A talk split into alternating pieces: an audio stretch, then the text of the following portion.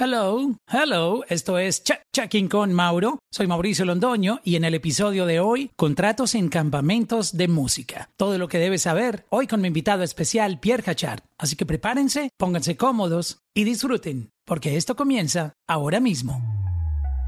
Checking, checking, checking con Mauro. Checking, checking, checking con Mauro. Checking, checking, checking con Mauro. Checking, checking, checking con Mauro. Pierre Hachar, ¿cómo estás, mi amigo? Mauro, ¿cómo estás? ¿Qué es la que hay? ¿Cómo has estado, Mauro? Todo bien, un placer de escucharte de nuevo aquí uniéndote a apoyar a esta nueva oleada de artistas que, que quieren aprender de la industria, mi hermano contratos en campamentos de música. Quiero agradecerle a toda la gente que está entrando a este room. Hoy vamos a dedicarnos 100% a hablar con Pierre Hachard. Ya lo saben que es uno de los Music Top Lawyers que comparte su conocimiento con nosotros de manera gratuita. Así que eh, la manera de nosotros apoyarlo es siguiéndolo en Instagram, compartiendo su información, este, aprovechen los cursos que tiene que están buenísimos y obviamente eh, compártanle a la gente estos links para que vengan y aprendan con nosotros en este room. Empecemos por definir qué es lo que significa. Yo sé que mucha gente aquí ya ha investigado por Google, pero eh, tengo entendido que los campamentos musicales no son cosa de, esta nueva generación, que esto es, digamos, una costumbre de, la industria musical, ¿no? Correcto, Mauro. Lo que es, eh, los campamentos musicales tienen años en existencia. Siempre eh, la el origen de, estos campamentos obviamente viene de los artistas buscando música, las editoras buscando canciones para hacer pitch para artistas y disqueras. Y es como una manera de, organizar algo productivo para sacarle provecho a muchos talentos de, dos maneras, ¿no? De, parte del, artista, el del compositor y de parte de la editora, para colocar música, para comercializar la música, para comercializar estas canciones, para darle vida. Entonces, por eso se organizan y tienen años, o sea, años. En los campamentos no es nada nuevo, pero sí, sí se ha como que adaptado costumbres de los campamentos un poco, ¿no? Y eso es algo que, podemos hablar hoy, ¿no? Exactamente, y lo vamos a tocar desde la parte legal, que es una parte súper importante, porque voy a empezar preguntándote, ¿es considerado un campamento musical si yo estoy en un grupo de WhatsApp y a través de ese grupo de WhatsApp yo empiezo a pasar unas ideas que pueden modificar o llegar a ser tenidas en cuenta para una canción tomar otro rumbo? Qué excelente pregunta, Mauro. Mira, hay, sí, definitivamente campamentos eh, virtuales, digitales, como lo quieras hablar. O sea, antes y especialmente antes de la pandemia, te llamaban, hay un campamento, eh, X artista está buscando canciones, eh, estamos invitando y todo el mundo se pone en un, en un cuarto, en un, en un campamento de dos, tres días, cuatro días, un día, intercambian, se juntan y hacen ideas y y eh, en poco hacemos, eh, eh, hablamos un poco de los contratos que te pueden presentar en ese tipo de oportunidad. Pero hoy en día, sí, un WhatsApp tú mandas a un grupo, me gusta, no me gusta, pero hay que tener mucho cuidado. Mira lo que está pasando con compartir ideas a través de los chats digitalmente, ¿no? Por ejemplo, WhatsApp. Tú no sabes dónde va a ir tu canción si tú, se lo mandas a una persona para tratar de hacerle un pitch o a un grupo de personas. ¿Qué pasa muchas veces, Mauro? Mandas una idea en un grupo de cuatro o cinco personas, es un chat. Y una de esas personas se lo enseña a un tercero que no está en el chat y no lo dice. Y esa persona le hace una contribución a esa canción. Y de repente tú ves que esa canción se está lanzando. Hay que agarrar tres, cuatro abogados en un cuarto para estar seguro de quién agarra qué tipo de crédito y cómo se van a repartir esa regalía si es que tú estás de acuerdo. Porque si tú no estabas de acuerdo que esa persona se lo mandara a un tercero, puede haber un problema. Y esos chats son peligrosísimos. ¿Ok? Y, el derecho inicial, la evidencia que tú tienes cuando tú pones tu idea en un chat, ¿ok? Como WhatsApp, en un grupo, tienes que documentar exactamente todo lo que tú hiciste creativamente esa expresión que estás fijando en un medio tangible como un disco duro y mantener esa evidencia concreta porque al mandarlo a un tercero o a un chat, estás perdiendo control del producto final. Y cuando pierdes el control del producto final, entran las posibilidades que haya reclamo por terceros sobre tu idea expresada inicialmente. Espero que hayan entendido eso, pero es sumamente importante porque veo muchísimos casos. Yo litigo, litigo muchos casos que empiezan con ideas a través de chats de WhatsApp. Y por eso te quería hacer esa pregunta porque es lo que está pasando en este momento. pregunta, Mauro. Es lo que está pasando en este momento en el mundo. O sea, básicamente todos nos estamos comunicando por eh, Messenger, por eh, iMessage, por el Messenger de Facebook, por el DM de, de Instagram que te permite enviar videos, voces, notas de voz, WhatsApp que te permite enviar documentos, grabaciones, etcétera. Y básicamente estos son los campamentos del presente y del futuro, porque eh, básicamente el, Internet nos permite comunicarnos. Y mucha gente se imagina que campamento musical es que todos están en una casa o encerrados en un apartamento por una semana. No, eso también, puede, también puede ser una sesión por Zoom, básicamente. Sí, correcto. Y lo más importante, Mauro, es tener control.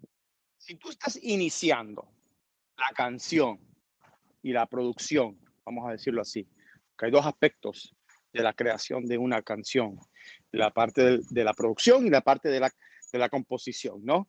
Cualquiera de las dos, cuando tú inicias ese mensaje, tengo esta idea que ustedes creen, vamos a, vamos a trabajarlo, tienen que tomar control. Y el control empieza con, te voy a mandar una canción, no se lo enseñes a un tercero. Si vas a contribuir, por favor, dime y lo hacemos juntos vía Zoom. El control de tu canción es lo más importante porque en ese momento no estás pensando el contrato, no estás pensando los splits, no estás pensando en quién va a grabar la canción. Lo que estás pensando es la oportunidad que alguien comercialice, que se lo está mandando a alguien que tiene una posibilidad de meter esa canción en un lugar donde tú a lo mejor no lo puedes hacer, por eso lo estás mandando. Pero el control de esa iniciativa es lo que cuenta para protegerte. Entonces, para ponernos en contexto y empezar a, ofrecer soluciones, ¿cuál sería la manera correcta de si hay un grupo de WhatsApp para crear una composición, cómo manejar esa parte? ¿Cuál crees tú que sea la manera correcta? Decirles, mira, movámonos a Zoom y empecemos a crear todo eh, juntos, o, cuál es la manera correcta? Evidencia, 100% la evidencia. Si no puedes tener evidencia del proceso de creación, tienes que pararlo. ¿Qué digo con eso? Si montas en un chat y mandas una canción y la gente dice, me gusta, para, si vas a componer sobre esto, avísame y nos montamos en un Zoom para colaborar y estar seguros que vamos a participar en esta composición. Y cuando tú te refieres a tener el control de la producción, de la composición, significa que ese que esa producción se esté haciendo en tu computadora o, qué es tener el control? No, no. Tener el control, te voy, ahora te voy a meter la parte legal. Cuando tú tienes un, una idea, las ideas no, no tienen protección por ley, ¿ok? Vamos a empezar por ahí. La expresión de la idea es lo que tiene protección. Ah, ok, pero, pero ven, aclara esto que es muy importante porque hay gente que dice, no, es que me, me, copiaste mi idea. No, una idea, una idea es una cosa y llevarla a ejecutarla es otra. Te voy, a dar un ejemplo. Todo el mundo tiene una idea de hacer una canción entre un hombre y una mujer, y el hombre le monta cacho a la mujer, y la mujer se va con el amigo. Eso todo es una idea. Todo el mundo puede usar las mismas ideas. Todas las películas son escritas sobre eh, similares ideas, las canciones iguales. ¿Ok? ¿Cómo expresas esa idea? Es lo que tiene protección. ¿Ok? ¿Cómo escribes la historia de esa canción, las palabras que usas, las melodías que usas, ¿ok? Pero la idea no tiene protección. La ley no te protege una idea. La ley te protege una expresión de esa idea. Por ejemplo, tú puedes tener una idea de hacer una película de un boxeador que entrena muy fuerte y a la final gana, pero sin, sin mucho sacrificio, Tú puedes hacer mil películas de esas, pero no puedes hacer una película de una persona con un acento como Rocky, con eh, caminando arriba de las escaleras, con cierta canción de inspiración atrás de ese momento. Esas son expresiones de ideas generales. Las ideas no son protegibles, las expresiones sí. ¿Y cuando la ley te permite esa protección? Cuando lo fijas en un medio tangible, cuando lo grabas, cuando lo pones en papel, cuando le das un, eh, lo fijas en un medio tangible, sea un disco duro, un teléfono, en video, en, en un papel y lápiz. Ese tipo de evidencia es lo que te da la protección. Obviamente, luego tienes que registrar esa canción o película, pero estamos hablando de canciones, obviamente, y tienes que registrar esa canción y la registración es evidencia adicional al tú tenerlo fijado en medios tangibles. Entrando más en, en la parte legal, para los que nos están escuchando, muchos dicen, bueno, es que cuando teníamos CDs y cassettes, yo me voy a mandar una copia eh, eh, a mí mismo del CD. Hoy en día te mandas un email. Eso no, es, eso no es registración, eso no es protección, eso es evidencia que en ese día tú eras el dueño o el, el que creaste esa expresión en esa fecha. Si alguien viene después y dice, sí, tú en el 2020 te mandaste un email con esa canción, pero yo en el 2017 me mandé esa misma canción a mí mismo por email, básicamente estás combatiendo o compitiendo evidencia contra evidencia. ¿Quién tú crees que va a escuchar y eh, un jurado va a escuchar si tú tenías una idea que grabaste esa expresión en el 2017 y otro en el 2020? ¿Con quién tú crees que van a poner sus, su, su, su razón? Con el que te mandó la evidencia del 2017. Obviamente la creación se hizo primero, por eso que la evidencia es lo que te deja comprobar que tú hiciste esa expresión de idea y lo fijaste en un medio tangible. Las ideas en la cabeza no tienen protección. No tienen protección. No existe. Ok, ya nos quedó claro que cualquiera que reclame porque yo, yo di la idea, no, es es formar parte de, del, del, sonido. Pero entonces, eh, yo me quedé pensando un poquitito en lo que hablaste de tener el control. Si yo estoy en, un, en una sesión por internet, pero yo simplemente estoy es opinando y le digo, mira, súbele aquí, bájale acá, vamos a, a meterle este efecto, vamos a hacerle esta transición, vamos a hacer pero la otra persona es quien lo está manipulando en su computadora a distancia ¿Cómo yo me protejo de que yo aporte esas ideas? Eh, ¿cómo, manejar eso? Porque el, control de, esa, de esa producción lo tiene la otra persona en la computadora. Evidencia. Y te voy a explicar. La evidencia, si lo grabas, video o grabación, tú puedes determinar quién, quién eh, aportó a la composición, quién aportó a la producción y quién aportó al arreglo. Son tres, diferentes aspectos de una canción y tienen diferentes derechos. El arreglista tiene protección sobre el arreglo, eso se le paga, se le firma un work for hire, no tienen derechos sobre la composición porque no están, no están creando ni melodía ni lírica. Vamos a estar claros. El compositor usualmente está involucrado en la composición, sea lírica o melodía. Y el productor, por conceptos de su, la, el influence, la influencia, se dice así en, en español, Mauro? correcto. La influencia que tienen sobre la composición cuando producen esos sonidos que tienen melodía, tienen tanto poder sobre la composición que se le da parte de la composición. Es una norma hoy en día. Eh, y indudablemente la mayoría, si no todos los productores, agarran de la composición. Entonces, cuando estás trabajando virtualmente y estás mandando por WhatsApp, tienes que estar claro, tienes que tener control. Si tú eres el que inició la idea y pusiste esa idea en una expresión y se lo mandaste, porque el voice note es evidencia que tú creaste una idea con tu expresión, ¿ok? Sea un beat, sea una melodía con voz, un voice note que mucho, a mí me llegan muchos voice notes de mis clientes. ¿Me gusta esta canción? Sí, me gusta, no me gusta. Ya eso, ya eso tiene protección y le llega a la mano de alguien que está manipulando eso, tienes que como compositor decirle al otro lado, si vas a componer sobre esto, dime que yo necesito participar. El control, no es dejarlo así y a los dos meses te mandan una nueva canción y hay 17 compositores encima de esa canción. Perdiste el control de tu composición, de tu expresión. Cuando tú pierdes control, ahí se van a aprovechar de ti. Y lo veo todos los días. Claro, es que, es, es, muy fácil porque si tú eres un principiante y das con un productor que ya tiene como como que está empezando a tener sus contactos y está colaborando con algunos artistas que están ahí en crecimiento y tu idea está muy buena, esa persona puede dejar de contestarte los emails, los correos después de que tú le, aportaste para hacer una muy buena idea de una canción y puede pasar muy fácilmente. Claro que sí. Pasa todos los días, eh, Mauro. Pasa todos los días. Y la verdad es que, que, eh, la gente, eh, mira, buenas ideas expresados de cierta manera valen oro, porque todo el mundo está buscando el éxito. Y si tú le mandas ese éxito, sea crudo, sea al 30%, a la persona incorrecta y no tienes control de qué es lo que puedes hacer o no puedes hacer, cuando tú creas algo, tú tienes el control absoluto de lo que puede hacer o no hacer. Eso, eso, incluye, eso incluye que si la persona quiere hacer modificaciones, tiene que pedirte permiso. 100%.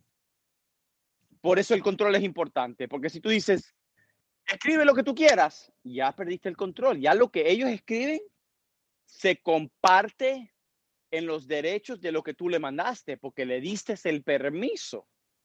¿Me entiendes? Oh, wow, esta, esta, es una parte muy importante. Con, el hecho de yo consentir en un texto por WhatsApp o un email de que una persona me dice, mira, puedo meterle aquí una letra mía y, hacer mi parte. Cuando tú consientes y esa persona ya modificó la obra, ahí ya no hay nada que hacer. Ya esa persona entró ahí, ¿no? Eh, eh, eh, probablemente, porque no estamos dando información exacta aquí, es general, sí, correcto, porque le estás dando el consentimiento de que sí. Ahora, una cosa es lo que ellos puedan montar y adaptar a tú, si es a, tu canción, si es parte de la composición o es arreglo. También tú puedes decir, sí, montale. Y si la otra persona cambió lo que tú hiciste, pero no la lírica y la melodía, no tienen un reclamo contra la composición, pero tienes que ser muy claros con ello. Tienes que tener el control de tu composición. Siempre le digo a los compositores, ten control de tu composición. Si tú se lo mandas y él dice, ¿le puedo meter? Sí, pero dime qué es lo que le vas a meter. No, yo le quiero cambiar el beat. Bueno, eso es un arreglo, no, no pasa nada. Mándame para yo escuchar y te digo si me gusta. Ahí tú ya reservaste tus derechos. ¿Tú me entiendes? Ok, mándame para yo escuchar y te lo apruebo y te voy a dar mi feedback si me gusta o no. Ah, okay. Porque los, los se llaman derivados, derivados, ¿ok? Si tú haces una canción y se lo mandas a una persona y ellos quieren cambiar tu canción, si tú no apruebas, tienes que decírselo. Porque si se puede implicar una aprobación, puedes tener un problema que le aprobaste un derivado y hay una composición nueva con nuevos, nuevos porcentajes y nuevos compositores. Todo, todo se determina en quién fue el primero que inició esa composición. Al tú componer una canción, si se montan gentes, tú tienes el poder bajo la ley de copyright de aprobar o no aprobar nuevas versiones de tu canción, especialmente si nunca se ha publicado. Ah. al publicar tiene otro método porque la gente puede hacer covers y pueden cambiar ciertos aspectos con tal que no sea un cambio fundamental a la melodía y la lírica.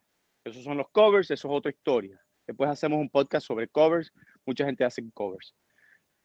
Pero la primera publicación tiene otra, otro nivel, Mauro, de protección. Se llama eh, eh, eh, Rights of First Publication, primera los derechos de primera publicación.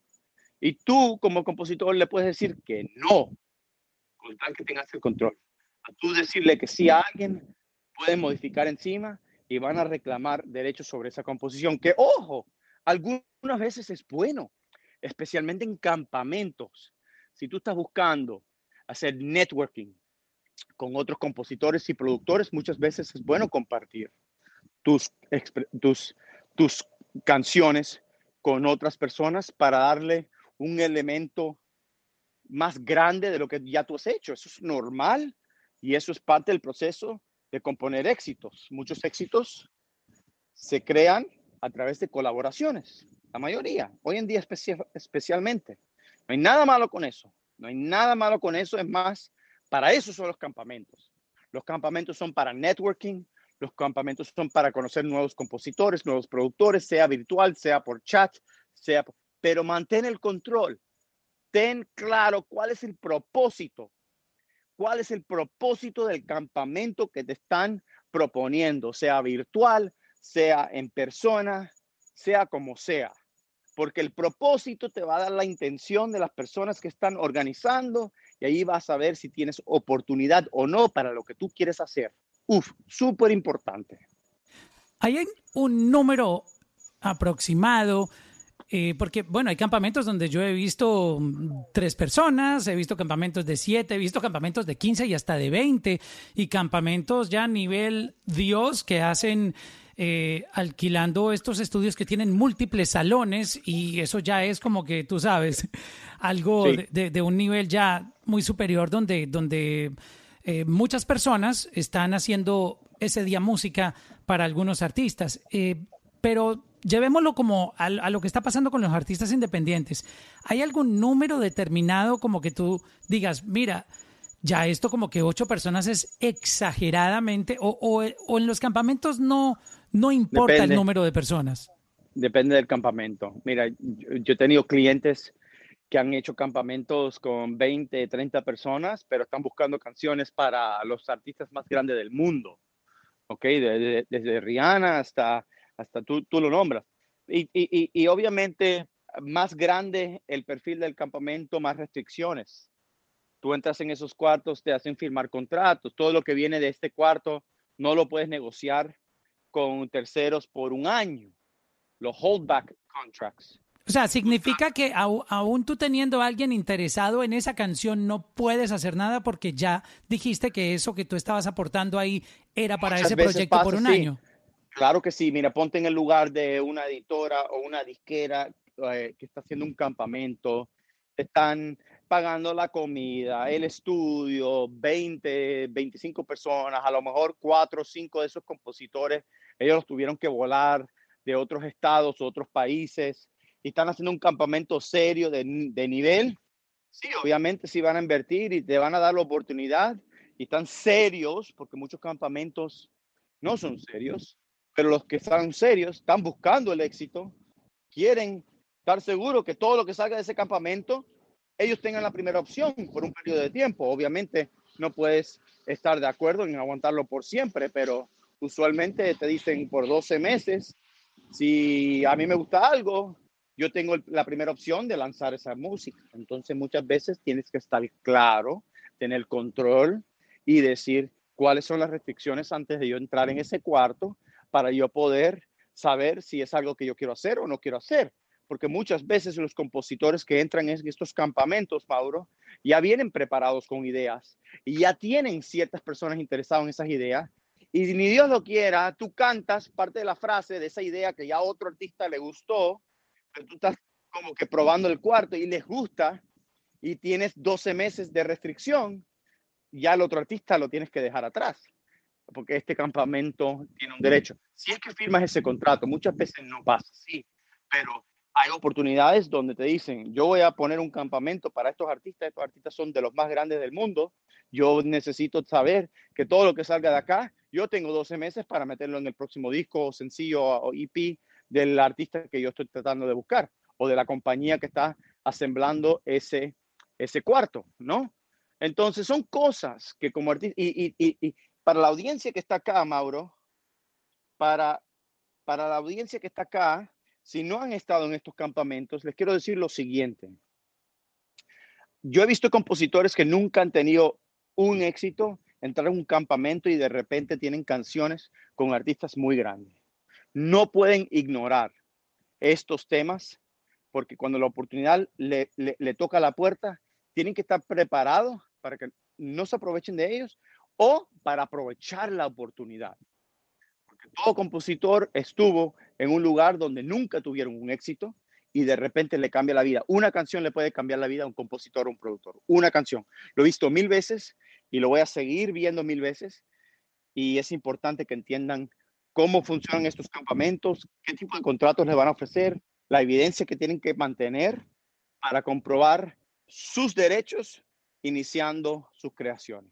Por lo que te estoy escuchando decir ahí, yo creería que si a mí como artista me llaman a un campamento, yo lo primero que hago es llamar a un abogado porque me estás hablando tantos temas que yo debería saber y buscar una persona que me ayude porque podría afectar mi futuro. Y te voy a poner un ejemplo. ¿Qué tal si yo acepto ir a un campamento y estando allá no entiendo muchas cosas y prefiero retirarme? Eso podría afectarme, podrían vetarme porque no me considerarían una persona seria, ¿no? Mira, yo siempre, mira, buena pregunta y buen, buen tema de hablar. En este negocio, lo más importante es ser profesional. ¿Ok? El que es profesional es que el que es cordial, es que el que es transparente y directo tiene futuro. Si tú vas a un campamento y no te sientes seguro, y le ha pasado a muchos de mis clientes, tú simplemente puedes decir, me encanta lo que están haciendo, este campamento no es para mí, aprecio la oportunidad, nos vemos en la próxima. Más nada. ¿Qué te van a decir? Si te vetan, no son las personas adecuadas para trabajar contigo y tu carrera. Punto. Punto. No le den el valor a lo que tú estás haciendo. Cuando te vetan, se querían aprovechar. Mi opinión, y lo veo todos los días. Ahora, si lo manejas de una manera incorrecta, sí te puede perjudicar. Por eso es importante. Y muchos, todos, todos los compositores exitosos que yo represento han hecho campamentos, toditos. Ayer estaba hablando con uno muy grande que estaba haciendo un campamento para alguien, virtual, por, por cierto. Pero todos estos compositores que son veteranos entienden el propósito del campamento que están entrando. Si no, prefieren no hacerlo. A ellos no les importa qué brilloso es el metal. Si no es oro o platino, no les interesa, pero ellos saben identificar el metal que es oro platino y no el cual es el cobre o bronce o lo que no estén eh, tratando de adquirir. Entonces, es importante saber el propósito del campamento. Hay campamentos para todo, Mauro. Hay campamentos simplemente para, porque una marca está pagando el campamento. Hay campamentos porque hay un artista buscando. Hay un campamento porque el artista nada más quiere promoción dentro de la industria y no tienen ninguna intención para adquirir la composición que viene de estos campamentos. Hay campamentos de editores buscando compositores nuevos. Hay campamentos de casas productoras buscando música para meter con sus artistas. Hay mil diferentes razones y propósitos, intenciones por campamentos. Unos son excelentes, otros no tanto, dependiendo de lo que estás buscando como compositor y productor.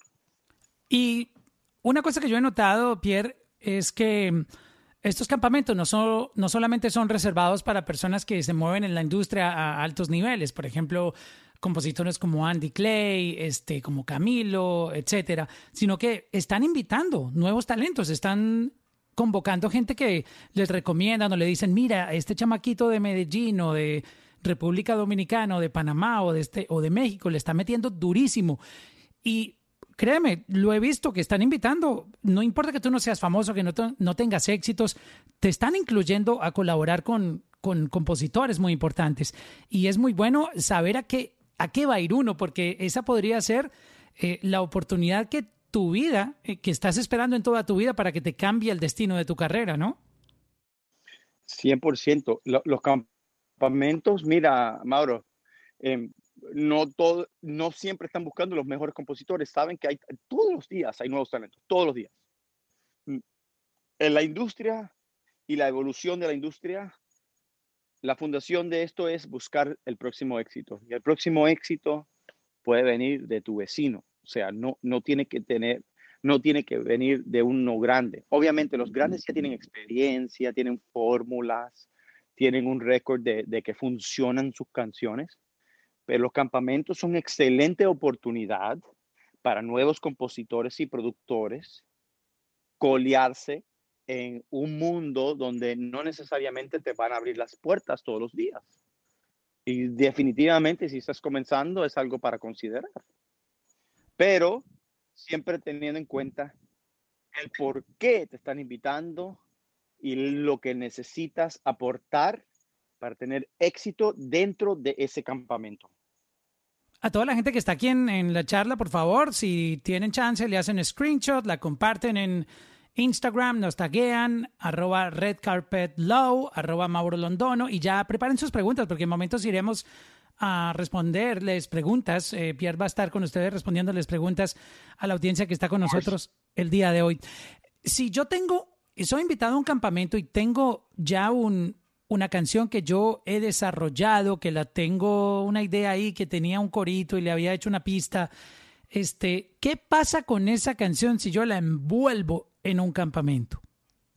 Si la gente contribuye a esa canción ya hecha y se formaliza una nueva canción, vas a diluir tu porcentaje a los nuevos compositores de esa canción, que no es malo, Exacto, eh, no, no, es un asunto malo, es una colaboración, estamos hablando de una colaboración. El 50% de mucho es mejor que el 100% de nada.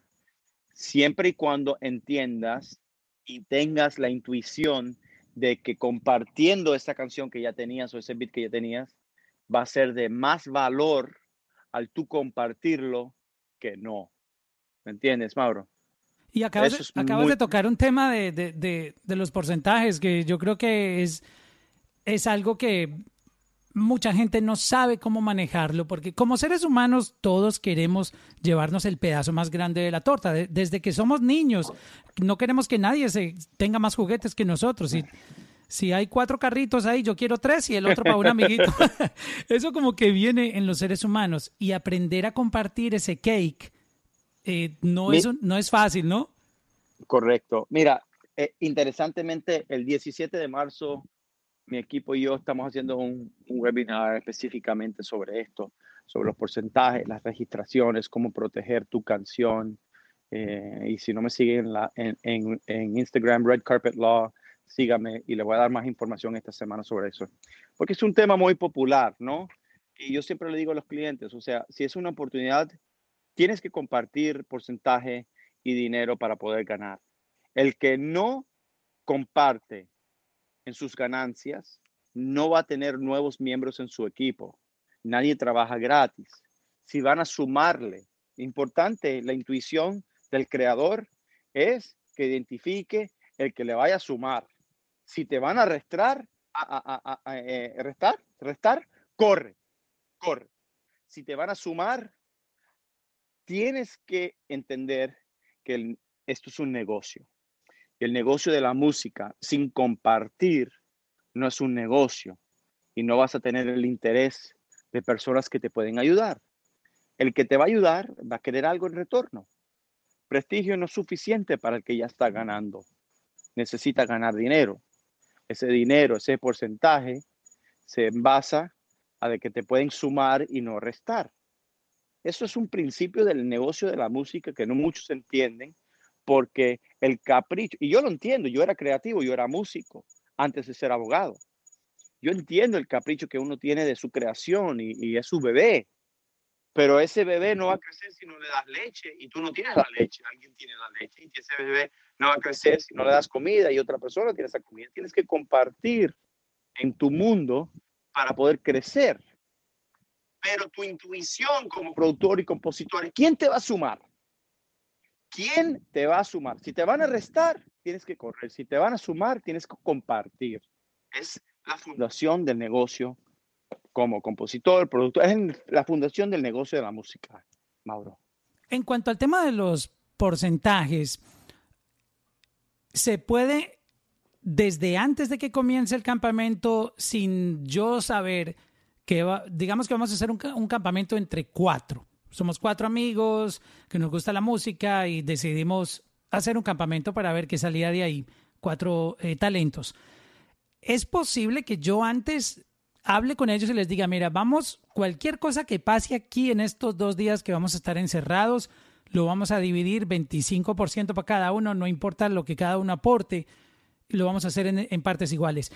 O ¿Qué otra manera hay para que nadie quede incómodo? Porque eh, la gente está invirtiendo tiempo y está invirtiendo su, su talento, su creatividad, para que luego lleguen y escuchen, mira, es que como yo di la idea de este coro, entonces yo creo que yo merezco el 60% de esta canción y el otro 40% para ustedes.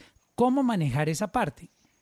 Mira, eh, entrar en esto anterior de la creación y decir estos son los porcentajes posibles, sí, probable no. Eh, muchas veces, y lo he visto, en el mundo americano es un poquito diferente. Tú entras, si eres el artista, tú dices, si me mandas una canción, el artista agarra el 20%. Ok, listo. Ya tú estás claro antes de recibir. O sea, en el mercado americano, si a ti te llevan a un campamento, ya el artista, ya todo el mundo sabe que lo mínimo que pide es el 20. Muchas veces. No, no, no. 20 te lo uso, eh, varía entre artistas, pero muchas veces te lo dicen de una. Todo Por eso, pero, pero lo, lo, mínimo que te piden es un 20, de ahí comienza. Eh, eh, es, es, un número, depende del artista, Mauro, honestamente. puede ser un 10, 15, puede ser un 30, 40. Obviamente, si es un artista A, y es americano y te va a decir, yo agarro esto, tú no vas a decir que no. Si dices que no es porque no lo necesitas. Tienes que poner todo eso en balance. Porque a la, final el porcentaje de la composición es el creador. Y si no eres el creador, tienes que cuestionar si te beneficia o no. Es muy es, es normal cuestionar.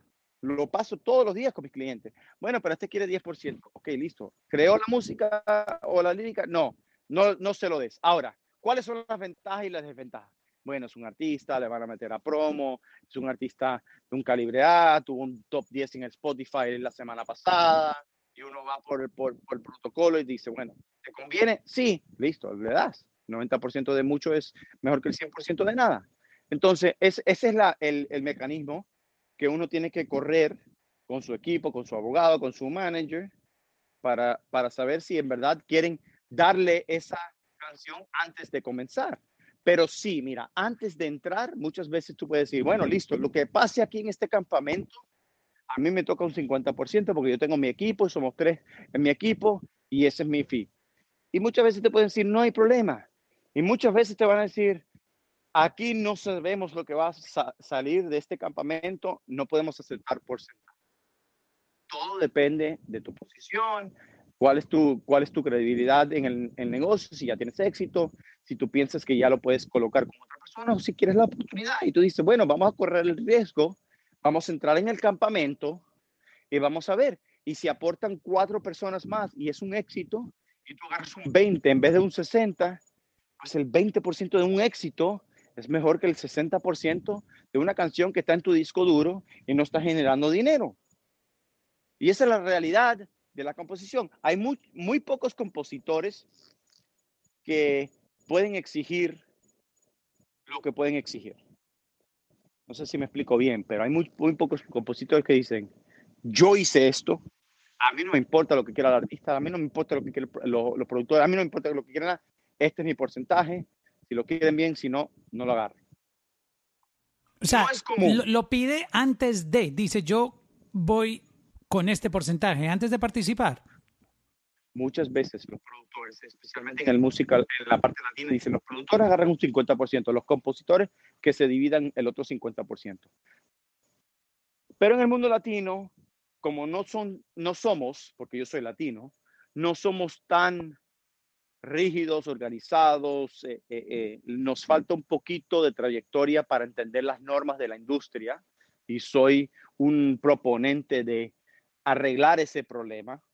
Te lo digo claro, Mauro, el latino está un poquito atrasado en las normas correctas de la industria para que todo el mundo gane y nadie se aproveche de los artistas y de los compositores. Lamentablemente, entran muchas personas y porcentajes que no deben de estar en esas canciones. Y es la manera de hacer negocio, es una costumbre de la cultura del negocio de la música latina.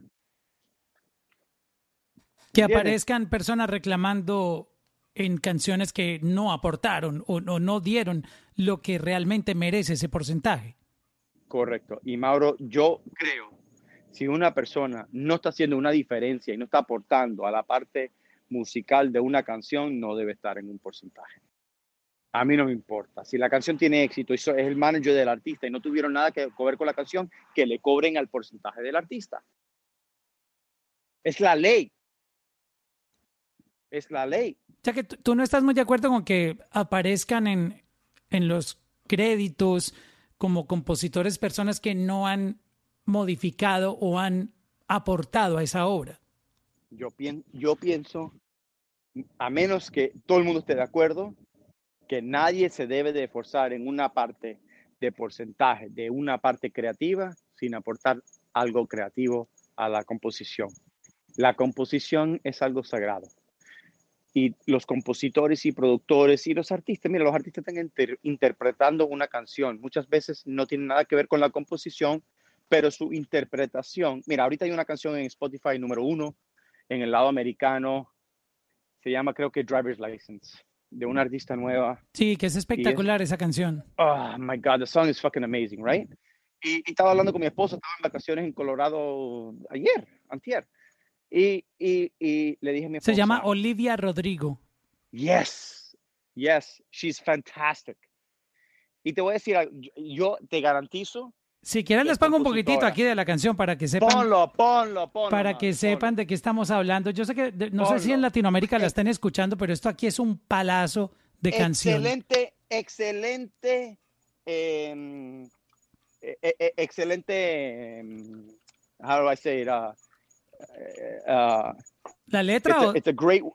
Sí, y la interpretación también. sí, para explicar lo que te voy a decir. Ok, aquí va entonces un pedacito de Driver's License con Olivia Rodrigo. Great. A great.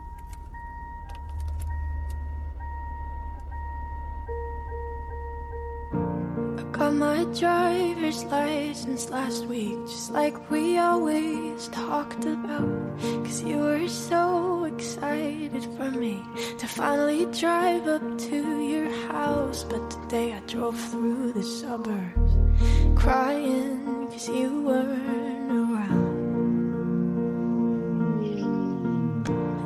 No, y déjenme voy al corito cuando esta niña sube como más alto que los cohetes de Tesla, de SpaceX. Escuchen esto. de Doji. I just can't imagine how you could be so okay now that I'm ya se me pararon los pelos aquí, la piel de gallina. Wow, oigan esto. Said forever, now I drive alone past your street.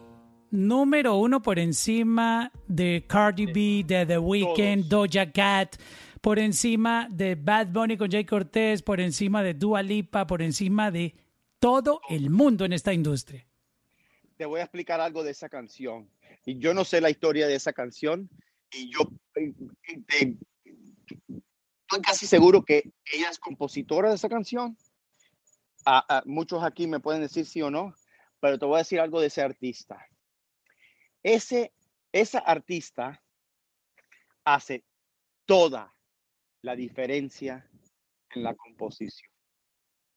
Toda la diferencia, la, la interpretación. te refieres a, la, que si ella no lo interpreta de esa manera, la canción no tendría éxito. No es un éxito. Eh, exactamente. La, la, importancia de un artista. Entonces, si un artista como ese, y es un artista nueva, no es un artista que tiene, no es una dualipa, no es una... Eh, es más, te, puedo decir una cosa, Pierre, y de pronto va a sonar un poco loco lo que voy a decir. No, no, no, no, no dime, Mauro. La gente conoce la canción y no el artista. Claro, porque está nueva. Nadie sabe cómo se llama te voy a decir algo, la diferencia que hace un artista, ese artista en la próxima canción, sea compositor o no, yo te garantizo, la canción me suena como una compositora, ella y una Lord o una, no sé quién es la los compositores de esa canción, pero es un, es un, es número uno por una razón, ¿no? Pero la interpretación de esa canción y un artista con ese calibre, la próxima canción que pida a esa artista, sea compositora o no, te va a pedir un porcentaje. Claro, mira, es, Daniel, Daniel Nigro y Olivia Rodrigo. Ella es compositora y, y, la produjo también Daniel Nigro. O sea, entre Daniel Nigro y Olivia Rodrigo hicieron esta canción. Te voy a decir algo. La próxima canción, si lo identifican y esa persona quiere hacer esa canción, te va a pedir un porcentaje. ¿Por qué? Porque su interpretación de la composición tiene un poder mágico, el factor X, que nadie te puede cuantificar. Como, como el caso de Mark Anthony. Mark Anthony lleva una canción a otro nivel, es por su interpretación. y ahí es donde yo te digo, y, siendo abogado, obviamente yo siempre voy a tirar para mi cliente, el compositor, el productor, y decir, lo que hizo mi cliente es lo que se merece. Pero muchas veces el balance es importante en términos de la diferencia que le van a hacer a esa composición. Y la mayoría de la gente en el negocio te va a decir que hay que considerar todos los partidos y por eso es importante tener control y saber en quién te estás metiendo en el parte, la parte creativa, que haya una, haga una, primero una diferencia en tu canción, llevarlo al próximo nivel y que no te quite, que te sume. Si te va a sumar, no hay problema, se negocia. Si te va a quitar, no debe estar parte de tu carrera, ni de tu negociación, ni de parte de tu equipo. Punto. Y esto es un perfecto ejemplo. Bueno, ella es la compositora. Me imagino que van a mitades, no, ni me importa, porque la diferencia que hace esa artista cantando esa canción es mágica. Yo les puedo decir una cosa, esta canción se va a volver un clásico. Bro, it's number one hardcore. Like it is legit. Yo tengo, yo tengo semanas escuchando esa canción. Pasarán los años y seguirá la canción vigente como un clásico. Yeah, it's, it's, it's amazing. Tú diste a entender hace un momento antes de entrar con las preguntas, eh, vayan pidiendo de una vez pista para preguntas, que el productor a veces pide el 50%. Eso lo podemos interpretar como que un productor es quien más se lleva en un campamento de composición. No, no, no necesariamente, Mauro. No, no. Eh, eh, depende de, de, mira, cuando hay un grupo de compositores y yo he estado parte de la, la parte creativa, no, no, cientos de veces, miles de veces. Yo he estado en un estudio y yo he visto éxitos realizarse al frente de mí y no hay una manera correcta ni incorrecta de cómo pasa. El productor puede estar allí, el compositor puede entrar con una guitarra y cantarte medio, media canción ya. El productor ya puede tener un beat y parte del coro todo depende de la canción. Lo que sí te puedo decir es que em, cuando, cuando varias personas entran en un estudio y empiezan a crear y se crea la canción, tienen que estar conscientes de quién hizo qué y en un aspecto legal mantener evidencia de lo que sucedió. Y ahí es donde se formaliza un contrato que se llama el split sheet, donde si hay cuatro compositores, todo el mundo tenga el entendimiento. Oye, no, no, no. El señor García es el que hizo todo el beat. Nosotros lo que pusimos fue el coro, él puso el verso y el beat. Él tiene el 50%, el 40%, o somos tres, vamos 33 cada uno, o somos cuatro y el artista nos está pidiendo el 20. Dividimos el 80 por partes iguales. Y eso son cosas que lo determina la relación que tengas con todo el mundo, el control que tengas de tu participación, la evidencia que tengas al respecto de la parte creativa y la expresión que le des a la composición y lo que tú aportes al entrar. Por eso siempre digo, controla tu expresión, controla tu expresión. Si tú controlas lo que tú estás aportando, vas a controlar tu porcentaje. Lo demás, déjaselo a los abogados, los managers, tú le explicas la parte creativa y ellos tienen que trasladar tu parte y tu creación a un contrato para que formalicen, registren, organicen y moneticen lo que tú estás haciendo al comercializar la canción y la música. Si yo soy un, una persona que actúo como un AR y quiero hacer un, un campamento musical, eh, ¿lo puedo hacer con ese formato de work for hire y, quedarme yo con todo, o sea, pagarle a la gente por su trabajo, pero yo tener la exclusividad, o eso no, no está contemplado en un, en un campamento musical? Eso es, eso es un formato muy agresivo, Mauro. Eso no pasa mucho. Ahora, para películas y televisión, tal vez te digan todo lo que tú haces le pertenece al network y el network va a monetizar todo. Y Como Disney. Sí, Disney, eh, eh, las televisoras, las novelas, los programas, muchas veces contratan a los compositores, lo que llaman film scoring, y o te compran los derechos o negocian eh, los derechos en perpetuidad con una regalía para monetizar. Eso pasa con, con películas, con novelas, con series. Y ellos son mucho más agresivos porque estás, imagínate tú hacer el, el soundtrack, o sea, el, el la, la, la, cama de una película para Disney. O sea, e, esa gente va a invertir, no sé, 300 millones de dólares en, en una película para monetizarlo y ganarse un billón de dólares.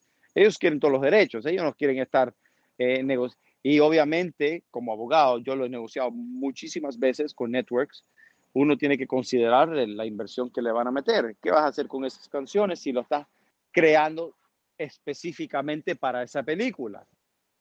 Eso es otro, otra bestia, eh, Mauro, y obviamente. Pero los campamentos no hacen work for hires. Ok, el propósito del campamento es colaborar y todos beneficiarse. Entonces ya lo entendimos desde ese punto, pero porque tiene, tiene sentido. Imagínate tú aportando en, en una idea que puedes tener créditos, puedes inclusive monetizar eso, pero si, si te desaparecen de los créditos por contratarte y darte un buen dinero, pues básicamente tú no tienes futuro en la industria porque, porque nunca vas a tener un récord, ¿no?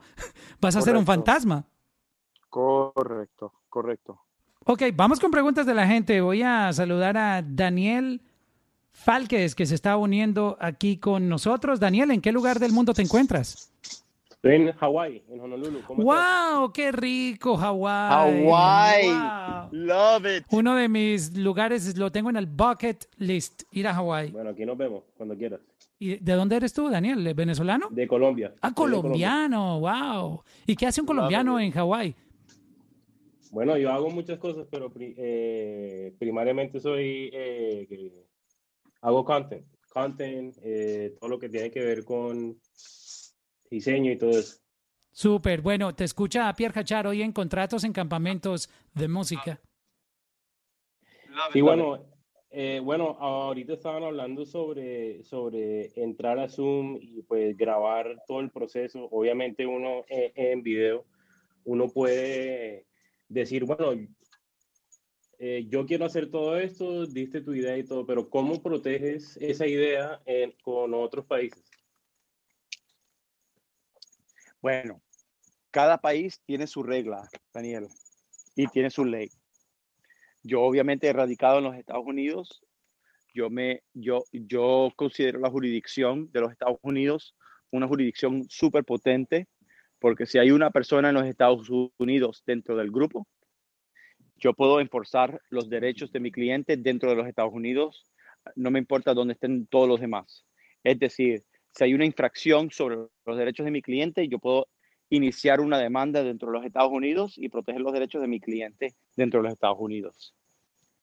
Todo país tiene diferente jurisdicción, pero las normas son bastante parecidas y todo, todo depende de quién está cometiendo una infracción contra quién. Y ahí es donde te puedes determinar si el país donde la persona tratando de proteger sus derechos está radicado va a tener jurisdicción sobre el problema para darle solución judicial a las acciones. Para complementar eso, si yo colaboro con varias personas, Pierre, y digamos que en mi computadora fue que quedó esa de esa sesión por Zoom, en mi computadora tengo todo. Yo tengo el deber de hacerles llegar a ellos eh, la copia de esa sesión, eh, del audio, eh, si me lo piden, o cómo manejar esa parte. Buena, buena pregunta. Si fue una colaboración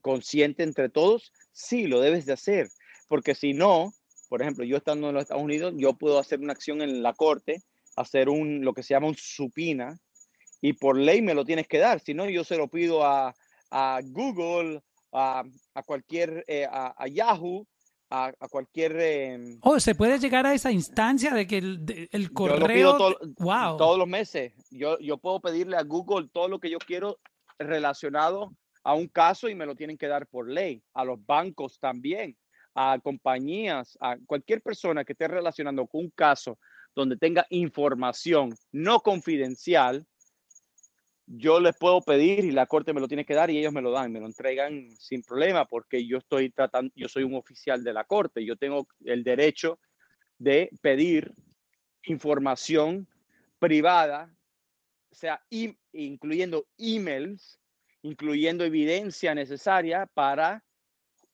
llegar a la justicia para mi cliente. Wow, qué, interesante eso, esa información que acabas de darnos. Voy a saludar a Carla Santillán. Carla, eh, ¿qué pregunta tienes? Hola Mauricio, hola Pierre.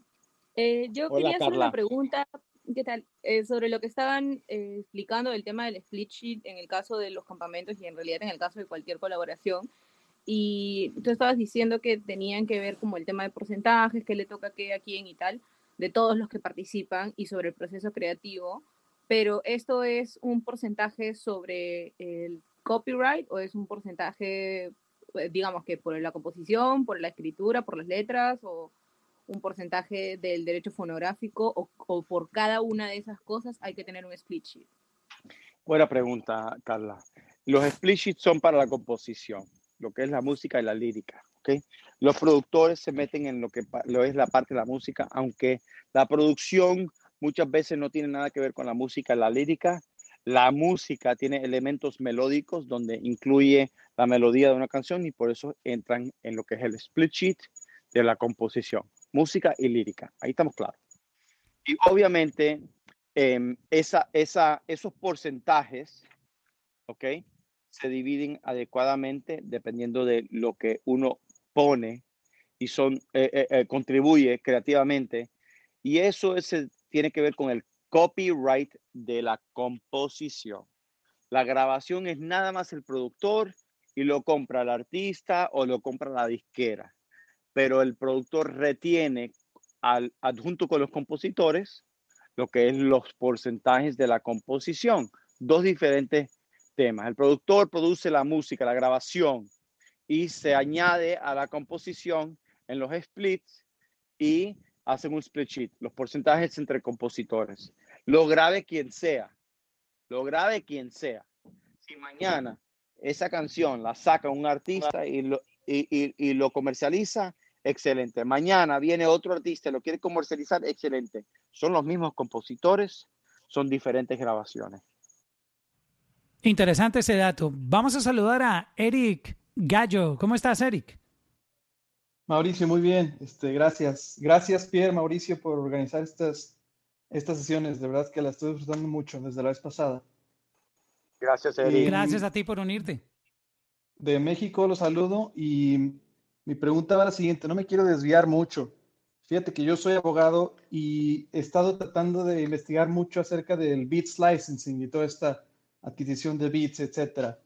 Eh, ¿Me puedes Pierre, eh, orientar un poco en, acerca de cómo, cómo se hacen los splits, tanto de la composición como del master. Cuando uno adquiere un beat en una de estas plataformas como Beatmaster, etcétera, digamos, si yo soy un artista, compro un beat exclusivo, eh, ¿cómo se hace el split ahora, ya que yo uso ese beat y lo compro exclusivo en una plataforma de estas? Tanto para el máster y para, la, para el publishing, pues?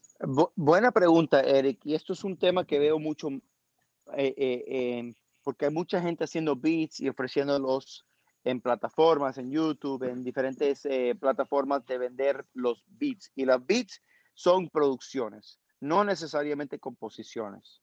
Aunque en la industria el que hace el beat tiene composición y derecho de composición, pero cuando lo están comercializando al público en general, es simplemente parte del máster. Y lo que te venden cuando tú pagas por ese beat, porque te dan lo que se llaman en inglés tiers, te dan verticales.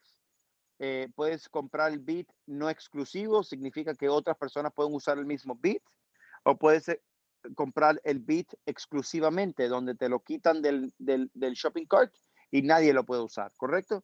Entonces, eso tiene una licencia y tienes que leer bien la licencia porque el que controla esos derechos es el que te está vendiendo el beat. Yo hago muchos contratos para productores que venden beats y les pongo en la licencia dependiendo del tipo de modelo de negocio que tienen los productores.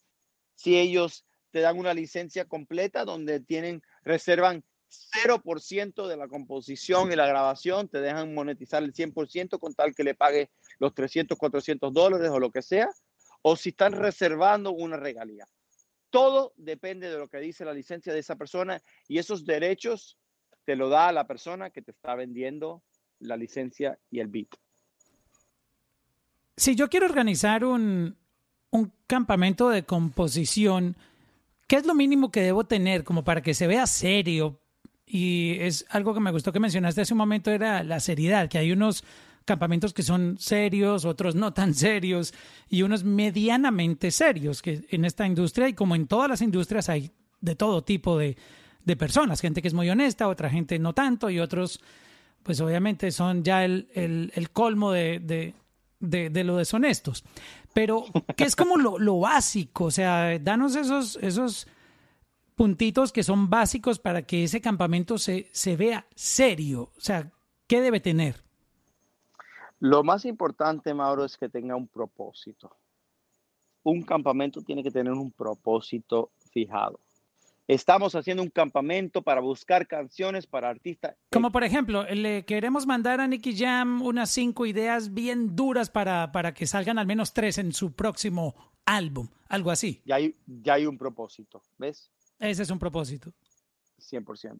Y los compositores, vas a atraer a compositores interesados en ese objetivo y, y vas a atraer talento que tenga elementos que puedan contribuir a ese propósito. Que de así, así salió eh, muchas canciones de Anita, salieron de esos campamentos que eran con muchos, en muchos salones, en un estudio, en un estudio que tenía muchos salones múltiples. De ahí salieron varias canciones que la gente ha escuchado de Anita, que son populares, Downtown, Machica, todas esas canciones salieron de por ahí, tengo entendido. Claro que sí, las dos canciones eh, que eh, son compositores clientes míos, Downtown, Just, Just Aquiles, que es mi cliente, eh, eh, Machica Geon, que es mi cliente, son, y son, son, eh, eh, es un network. Es, mira, todo artista, toda disquera, toda editora está buscando el próximo éxito. Lo más importante de un compositor y un productor es entender cuál es el propósito de los campamentos y saber si pueden contribuir. Si no, van a perder el tiempo. 100%, Mauro. Y si, yo organizo el campamento, ¿el organizador tiene que correr con, los gastos? No necesariamente. Claro, las multinacionales y las compañías grandes corren conciertos grandes, dan la comida, dan lo que es eh, ciertos gastos, dependiendo de tu, nivel de, de, composición, pero no necesariamente. Tú puedes hacer campamentos, todo el mundo, cualquier persona puede hacer un campamento. Muchos campamentos son independientes. Tú puedes ser una disquera independiente con dos o tres artistas que son populares y hacer campamento, buscando y decir, bueno, yo no te puedo ofrecer nada, pero si escojo tu música, eh, tu canción, la voy a lanzar como un sencillo y va a ser, va a ser un éxito. Son riesgos o oportunidades que tú tienes que tomar en mente no toda oportunidad tiene que ser una oportunidad de, de 5 o 10 millones de dólares, puede ser una oportunidad importante como un escalón. Yo soy, yo soy propietario que el éxito de una persona creativa, sea productor, compositor, artista, manager, cual, cualquier eh, eh, rol que tengas en la industria de la música, son pasos firmes y pasos de poco a poco. Yo voy a... brinca del, del 0 al 100. Exacto. Voy a aprovechar este momento que estamos hablando para darles mi contribución en cuanto a campamentos virtuales. Este, hay una plataforma que conocí en uno de mis viajes a Austin, Texas, en South by Southwest, que les recomiendo, bueno, cuando todo este mundo vuelva a la normalidad, entre comillas, aunque lo están haciendo virtual ahora, eh, creo que este año South by Southwest va a 100% virtual. Este, en, en Austin, Texas, en esa época, que eh, fue hace un par de años, eh, pasé por uno de los stands que hay en la exhibición de tecnología y música y todo este tipo de temas y mm, conocí la gente de Soundtrap. Soundtrap fue una compañía, es una compañía que compró Spotify, que lo que te permite es trabajar en colaboración a través de Internet. Ellos tienen una aplicación donde tú ingresas a un estudio y puedes crear ahí un beat, puedes incluir otros ah, artistas o compositores, darles acceso a ese, a ese estudio y ellos pueden ahí grabar cada uno por un canal, si es cantante, si es compositor o productor, pueden modificar una pista y es muy interesante. Esa plataforma se llama Sound de sonido, S-O-U-N-D, Trap, así como el trap latino, soundtrap.com. 100% recomendada, súper fácil para poder integrar equipos y que cada uno vea en tiempo real lo que está pasando con esa producción. Y de ahí luego se la pueden llevar a, no sé, a Pro Tools o se la llevan a Logic Pro X o Ableton, como quieran, pero, pero ahí pueden hacer la idea de esa, de esa composición, de ese campamento. Y, y si lo entiendo bien, porque conozco la aplicación, puedes colaborar, tienes diferentes niveles de colaboraciones, das acceso dependiendo de, de, qué hace la persona en, el track. O sea, tú tendrías como un control ahí sobre, sobre esa composición. El, Mauricio, si hay algo que las personas en este chat van a escuchar es control de tu composición, de tu material. Si tú pierdes el control, como cualquier negocio, pierdes derechos. Si tú mantienes control, mantienes derechos. Eso es muy importante. Y la oportunidad, la oportunidad se tiene que medir. ¿Es a tu favor o no es a tu favor? Y eso son dos cosas que siempre tienes que entender cuando estás negociando y estás contemplando. Mucha gente dice, no, lo voy a hacer, es que es una oportunidad. ¿Es una oportunidad buena o es una oportunidad buena para ti? Hay una diferencia muy grande no todo, toda oportunidad buena es buena para ti. Y mucha gente confunde eso, Mauro. Es bueno identificarlo, es bueno identificarlo. No es, no es necesariamente una buena oportunidad para ti.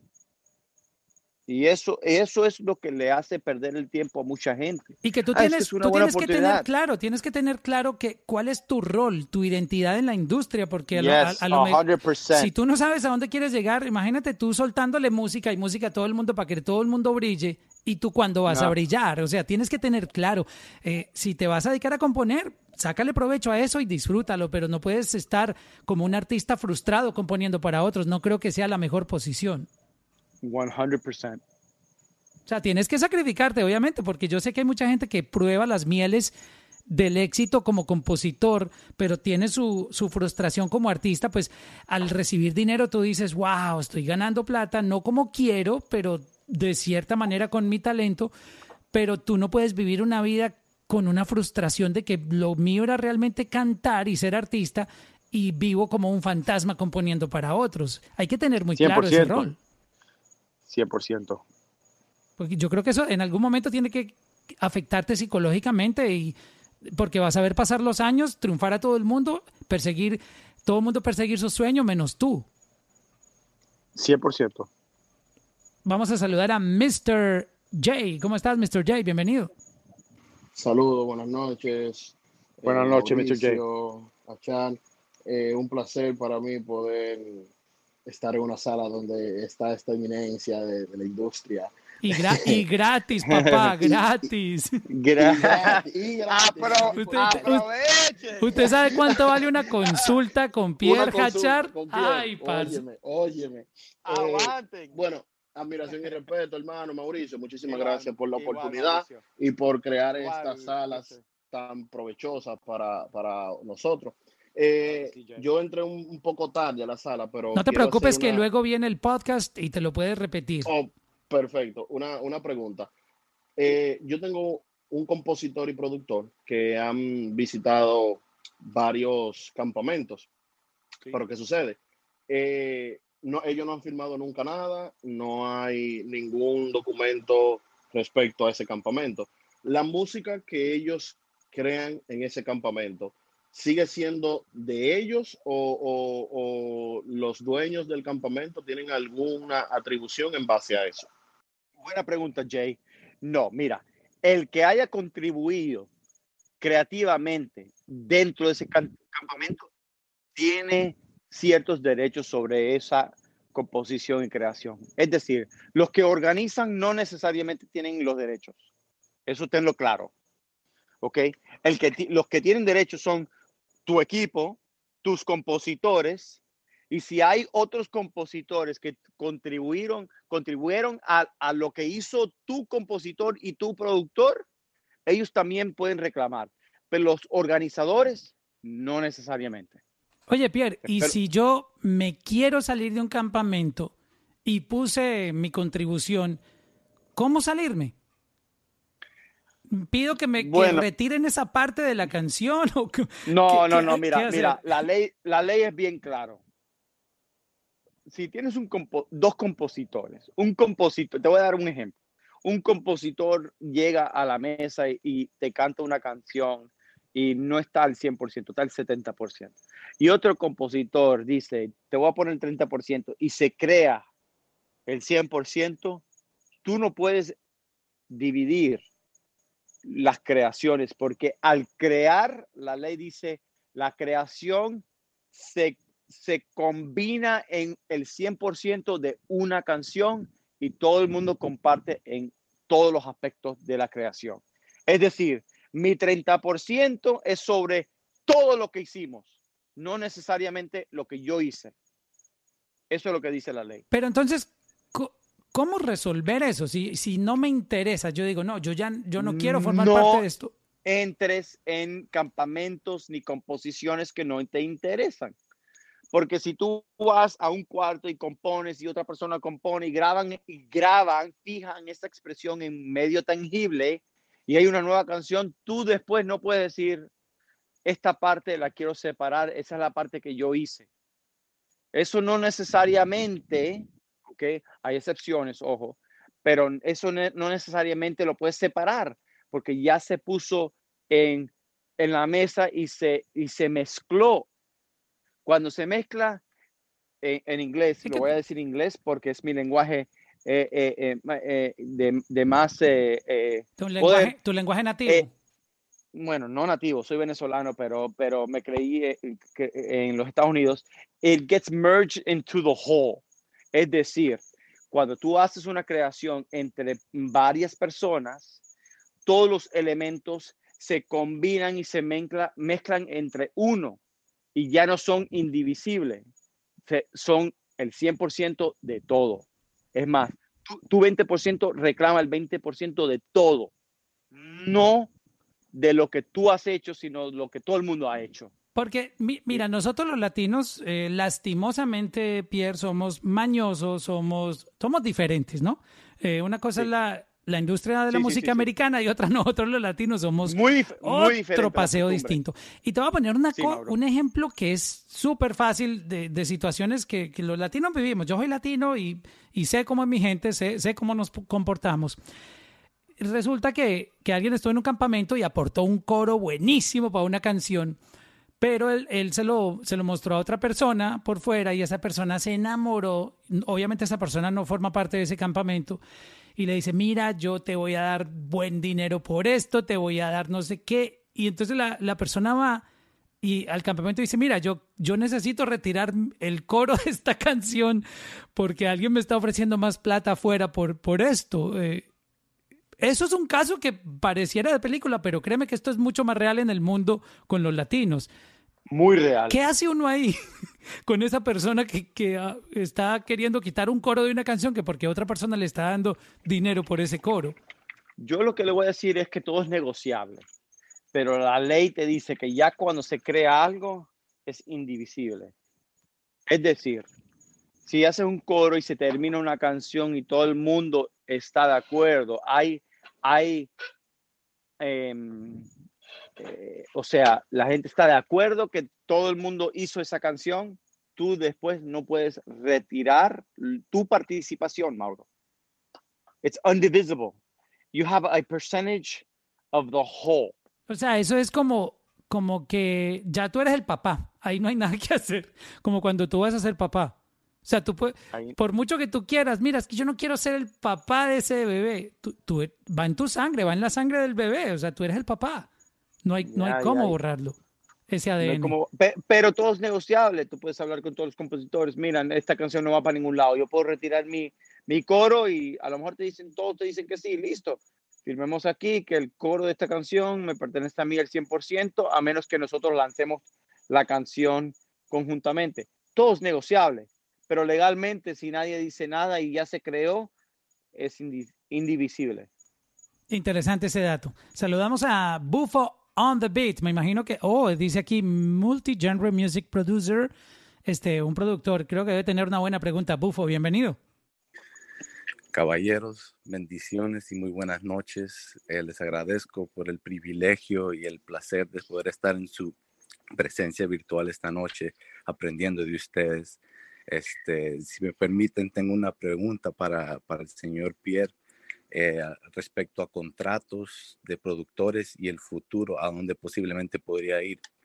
Ahora explico, para, para que pueda entender mi pregunta mejor, le explico un escenario que acaba de ocurrir con un amigo y todo tendrá mucho más sentido. Rapidito.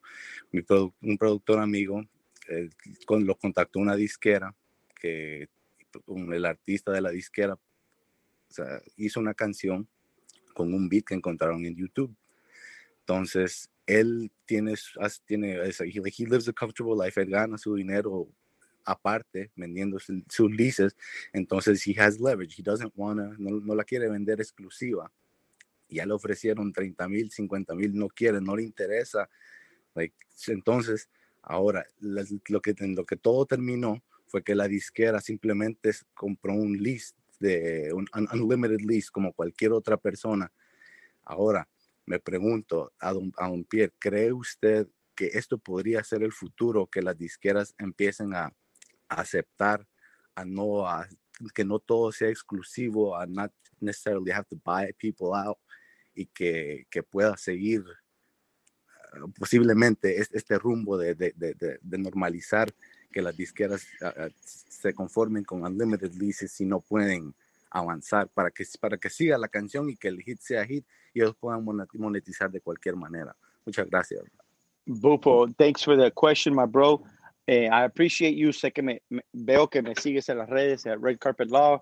Muchas gracias por el apoyo y te voy a decir lo siguiente. El futuro de la música está en el creador. Más y más, el creador tiene el poder y con los las avenidas digitales que un independiente tiene, tiene un poder increíble donde los grandes no necesariamente van a poder comprar los derechos al 100%, van a tener que licenciar los derechos para explotar eso. Y los grandes tienen recursos para hacer eso. Entonces los independientes tienen que prestar atención a esos recursos porque los puede llevar al próximo nivel. Pero los independientes también tienen un poder muy grande y es el licenciar su música, no necesariamente dar sus derechos en, en lo que hacen. Y eso es un poder muy importante hoy en día porque más y más estás viendo independientes tener mucho éxito sin tener que vender sus derechos. Entonces te digo lo siguiente, no sé dónde fuiste, Bufo, pero my bro, eh, rights, you can assign them, but you can also license them. And if you can license them, it's definitely more beneficial because you retain ownership and you you you you get the best best of both worlds. You get the majors investing in your exploitation and you also retain the rights to your copyrights. Pierre, ahora es muy común utilizar cositas de canciones clásicas, hay como un trending, ¿no? Tanto en la música latina como en la música americana, de, de, de usar cositas de, de canciones clásicas, de... Um, y estos tipos de, de, de prácticas dentro de un campamento, ¿hasta dónde uno puede, digamos, estirarse para usar este, este, este tipo de, de trendings, de, estrategias, de, tomar un pedacito de una canción del pasado y tratar de, hacerle a la gente pensar, eh, recordar esa canción, que lo vemos en todo. He, visto ahora mucho en el reggaetón ocasiones de, de cuando estaba Héctor y Tito, este, de la época de Zion y Lennox en sus inicios, de la época de Daddy Yankee y Nicky Jam, etcétera. Este, eso en un campamento ¿Qué tan válido es hacer ese tipo de cosas en un campamento? Los campamentos son básicamente para crear desde cero una obra que nunca ha sido escuchada. Mira, Mauro, eh, en verdad, eh, em, usar, usar música y, partes de otras canciones en el pasado es muy popular. En, en, en verdad, en los remixes, pero lo que se llaman derivados. Los derivados las canciones que se basan en partes de otras canciones toman tres cursos. Escuchen bien, tres cursos. Y si quieren aprender sobre estos tres cursos, los invito a ciertos cursos que tengo en learnrcl.com. Es muy importante. Yo hablo de esto mucho porque es una, una pregunta muy popular. Número uno, un sample. El sample es básicamente usar parte de la grabación de una canción vieja y usarlo en una grabación nueva. Una canción de los 60, 70, 80, parte de la canción, las trompetas, el, el ritmo, la lírica, un coro, un hook, dos compases y lo usas en nuevas canciones, un sample. Tienes que aclarar esos derechos con la disquera original. ¿Te puedo poner un, un, ejemplo? Pónmelo. Yo tengo aquí un ejemplo. Mira, yo, yo estoy seguro que tú has escuchado esta canción. What is love? Baby, don't hurt me. Don't hurt me no more. Esto ha salido en películas, uno de los clásicos de los 90 más eh, famosos. Eh, esto es de Hathaway, se llama What is Love. What is Love. Exacto. tremenda canción. Eh, tremenda canción. Ahora escucha esto. Ajá, dime.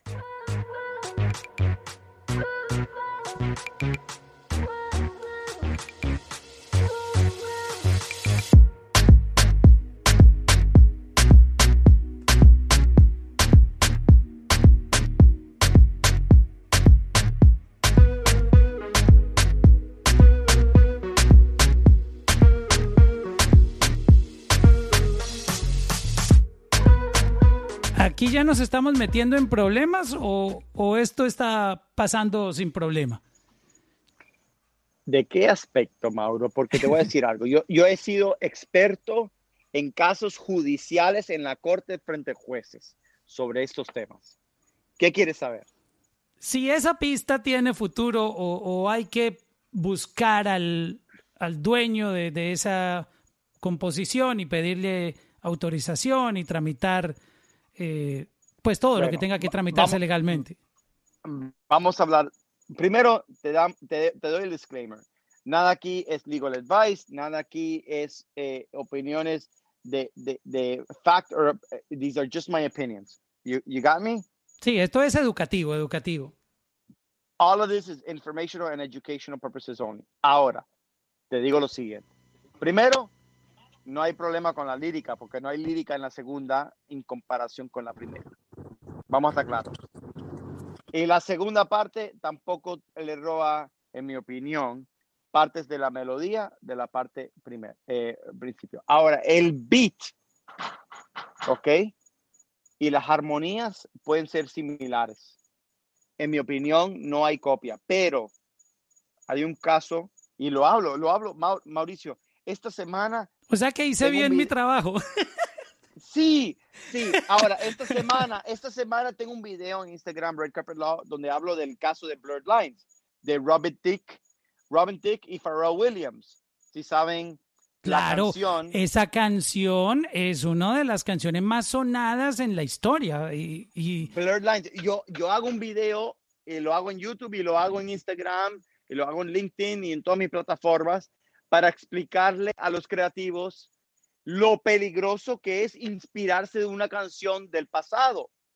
Mi opinión legal como abogado es que la canción no copia el pasado, pero la corte determina que el jurado dice que hay elementos que copiaron, pero no es ni la lírica ni la melodía, sino es una vibra, el beat, en la vibra es similar a la canción de Marvin Gaye.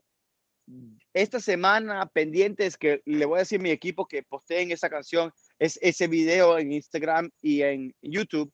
Y yo hablo de ese caso. ¿Y por qué es importante? Porque si te pones a ver toda canción reggaetón, es similar a otra, el mismo beat, el mismo dembow, son los mismos cuatro acordes. De hecho, hasta, hasta los chanteos son casi todos iguales y yo digo, wow, simplemente cambia la letra cambia la letra y, cuando tú tienes cuatro acordes o cinco acordes, uno, cuatro, cinco, uno, en lo que es la progresión de una armonía de una canción, eh, es bien fácil correlar, correlar, correlate en inglés, una canción con otra. Y no necesariamente legalmente es una copia, pero en las manos de un jurado que no tiene experiencia en la música, que no tiene un oído desarrollado para la música, puede determinar que se parecen y es una infracción de la ley. Y de eso hablo en mis redes y en el YouTube, Mauro, y tienen que estar pendientes porque es un análisis importante. Y lo que me tocaste es, en verdad, yo, yo agarro el caso de defensa diciendo que no es copia, pero todo es posible si un jurado determina que se parece. Vamos a saludar a Isa Iris. ¿Qué pregunta tienes para Pierre? Isa, bienvenida. Hola Mauro, ¿cómo estás? Hola, hola Pierre. Eh, Hola Isa. Eh, primeramente, muchas gracias de nuevo a Mauro y a Pierre por esta oportunidad y por no cobrar. gracias. Eh, la pregunta es, um, yo, las, yo el año pasado, durante la cuarentena, me junté con un amigo que es un gran compositor de la industria y él me dijo, ¿me puedes ayudar en una canción? Y le digo, claro, él ya la había comenzado, casi la tenía lista, pero se sentía stuck. Solo que yo hice, lo ayudé y literalmente hicimos el coro le ayudé bastante con el coro y con los siguientes versos y hasta creo el, el nombre de, de, la canción Gracias a mí. Y whatever, y este es para un artista ya de, de renombre. La cosa es que en ese momento, por pena, por, esta es la primera, como que esa fue la primera vez que yo literalmente trabajé para un, para, para una canción, para una, para un artista grande. Y nunca, nunca le mencioné, y entonces, ¿cómo vamos a repartir el, el porcentaje de la composición? ¿Cómo llego a eso para que no suene tan, tan, tan brusco. Porque no quiero sonar como que, ah, ella nada más solo quiere dinero, porque realmente no quiero dinero. A mí realmente lo que me importa es los créditos, que me vean que también soy compositora. Isa, muy buena pregunta, pero acuérdate que esto es un negocio. Y lo más importante es ser dos cosas, y yo creo mucho en esto, ser profesional y ser muy transparente. Es fácil, Isa muy agradecido con la oportunidad. Sé que hicimos esta canción. Avísame cómo nos comunicamos para los porcentajes, para yo poder entonces cerrar esto y que todo el mundo tenga un beneficio en la composición. Punto y aparte. Lo demás debes de ya tener, si estás ya en estas oportunidades donde son canciones importantes y hay oportunidades de artistas que puedan comercializar tu canción, ya debes tener un equipo de abogados, de manager, de, de asistente donde puedan darle seguimiento, porque ya tú como compositora o productor no necesariamente necesitas ser agresivo con esto, simplemente ser sincera con esto y decir, gracias por la oportunidad, vamos a cerrar este negocio, con quién me comunico para poder cerrar los porcentajes para que todo el mundo esté contento. Más nada. Y lo demás le dices, mi abogado se comunica contigo. Punto, pum. Y los, los, abogados entienden. Los abogados dicen, listo, no, mi, mi, cliente quiere 20, no, el mío quiere 30, bueno, 25, bueno, 35, bueno, el artista quiere 20, pues, y en eso están, eh, para eso nos pagan. ¿Tú me entiendes? Pero la sinceridad y el profesionalismo es lo que te lleva al éxito en este negocio. Lo demás no te conviene. Eso es lo que te puedo decir. Gracias, es que, es que como lo conozco y a veces él está muy puesto para el dinero, quizás me iba a decir, oye, pero no me acuerdo que tú hayas trabajado en la canción. De eso es lo que tengo miedo, pero Bueno, ahí están las pruebas, ¿no? Eh, Pierre, las pruebas. Isa, Isa, Isa, escúchame bien. Tu trabajo vale. Si trabajaste en la composición, te toca compensación. Y si no quieren reconocer no te conviene. Acuérdate, acuérdate de mí. Si no te conviene, eh, si tu trabajo vale y si no quieren reconocer, no te conviene. Y, y te lo digo que he trabajado canciones número uno mundialmente, mundialmente, y yo he visto con mis propios ojos, mis propios contratos, gente, compositores decir, esta canción la hice yo, yo quiero nada más un 15% y se convierte en un número uno. La persona que hizo el 100% de esa canción. ¿Ok? Y también he visto lo opuesto. Gente que no ha hecho nada y dice, yo quiero el 80% porque yo... Tú tienes que decir, este es mi trabajo, esto es lo que me toca, yo entiendo tu posición, yo entiendo lo que tú me vas a ayudar y esto es lo que yo quiero. Si la persona dice, estoy de acuerdo, o dame cinco más, cinco menos, está bien. Pero si la persona no reconoce tu valor, nunca más trabajes con esa persona. Esa persona no te conviene, no valora tu trabajo. Muchas gracias. Entendido. Muchas gracias. gracias. 100%. Gracias a Isa por estar con nosotros esta noche. Este, vamos a saludar a Twister, el rey. Twister, te escucha Pierre. Buenas noches, Mauro. Buenas noches, Pierre. ¿Cómo están? Saludos desde Colombia. Un abrazo. Buenas noches, Twister. Bien. Oye, Piercito, mira, eh, hay una cosita. Si, por ejemplo, llega un productor eh, y te crea el beat, eh, entonces tú le pagas, ¿cierto? Tú le pagas al productor. Él queda fuera de los derechos fonográficos de la canción, ¿cierto? o, y poniéndole en el otro contexto, si tú no le pagas, él queda dentro de los derechos fonográficos porque él está como contribuyendo a la creación eh, de esa producción. Buena pregunta, Twister. El productor, sin entrar en detalles, sin entrar en, en asesoría legal independiente, estoy poniendo los disclaimers afuera, el productor es el dueño de la grabación. Punto. Para el productor asignar esos derechos, aparte de la consideración que significa el dinero que le pagan, tiene que asignar por propósitos de la ley y la jurisdicción, en particular de los Estados Unidos, pero todos los países han adaptado estas leyes, tiene que asignar esos derechos por escrito.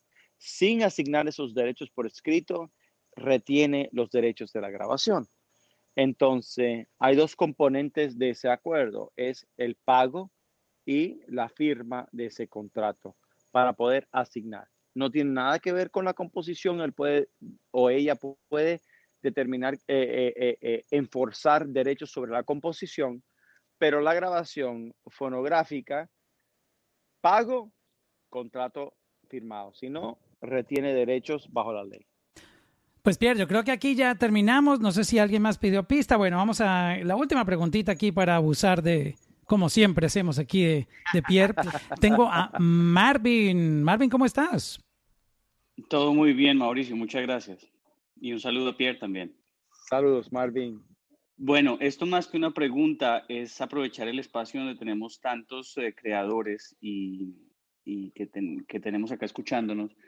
Es más que todo traer una, una historia, una anécdota, donde vi eh, en una agencia de management donde yo trabajé a un cantante sentarse a firmar un contrato y este cantante no, no quiso llevar su propio abogado. Este o sea, él creyó que él se las sabía todas, pues. Yo me las sé todas, yo me siento acá y, y, yo puedo contra este abogado que era un abogado de los, de los pesos pesados en, en la industria de la música y junto a su nuevo manager.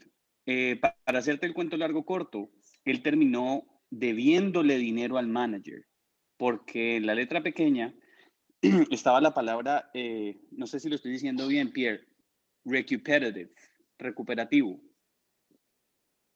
Sí. Entonces es una historia parecida a lo que le pasó a NSYNC y Backstreet Boys cuando firmaron con su, con su manager, que él decía, sí, yo les invierto, yo les voy a poner todo el dinero que ustedes quieran, pero esto es recuperativo.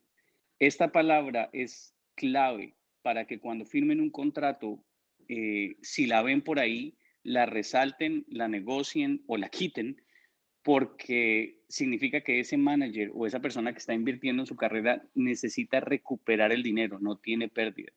Y es un punto muy válido en el que muchos artistas eh, resultan en el limbo. Entonces, nada, Mauricio, muchas gracias. Era lo que quería traer a colación. Wow, esa, ese caso está interesante.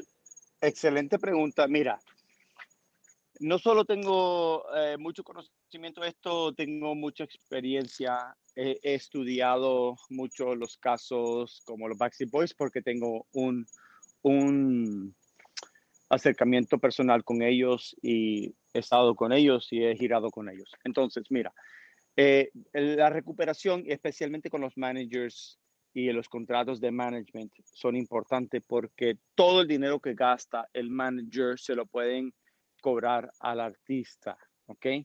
Eh, y a mí me gusta poner en los contratos de management limitaciones de lo que pueden gastar para el beneficio del artista. Porque muchas veces los managers quieren gastar dinero para el artista y es necesario. Tienes que viajar a Nueva York, tienes que viajar a Los Ángeles, tienes que eh, a lo mejor eh, eh, gastar dinero en ciertas oportunidades para tu artista. En reuniones, en gastos representativos, en reuniones. sí, a la final el artista paga todo porque es su beneficio. Mañana el manager no está allí, el manager no tiene que por qué pagar el beneficio al artista, pero también hay limitaciones porque el artista a lo mejor no quiere que tú te gastes 15 mil dólares para ir a Nueva York porque no quiere que tú te, que tú te gastes 15 mil, sino quiere que te gastes 700 o 800.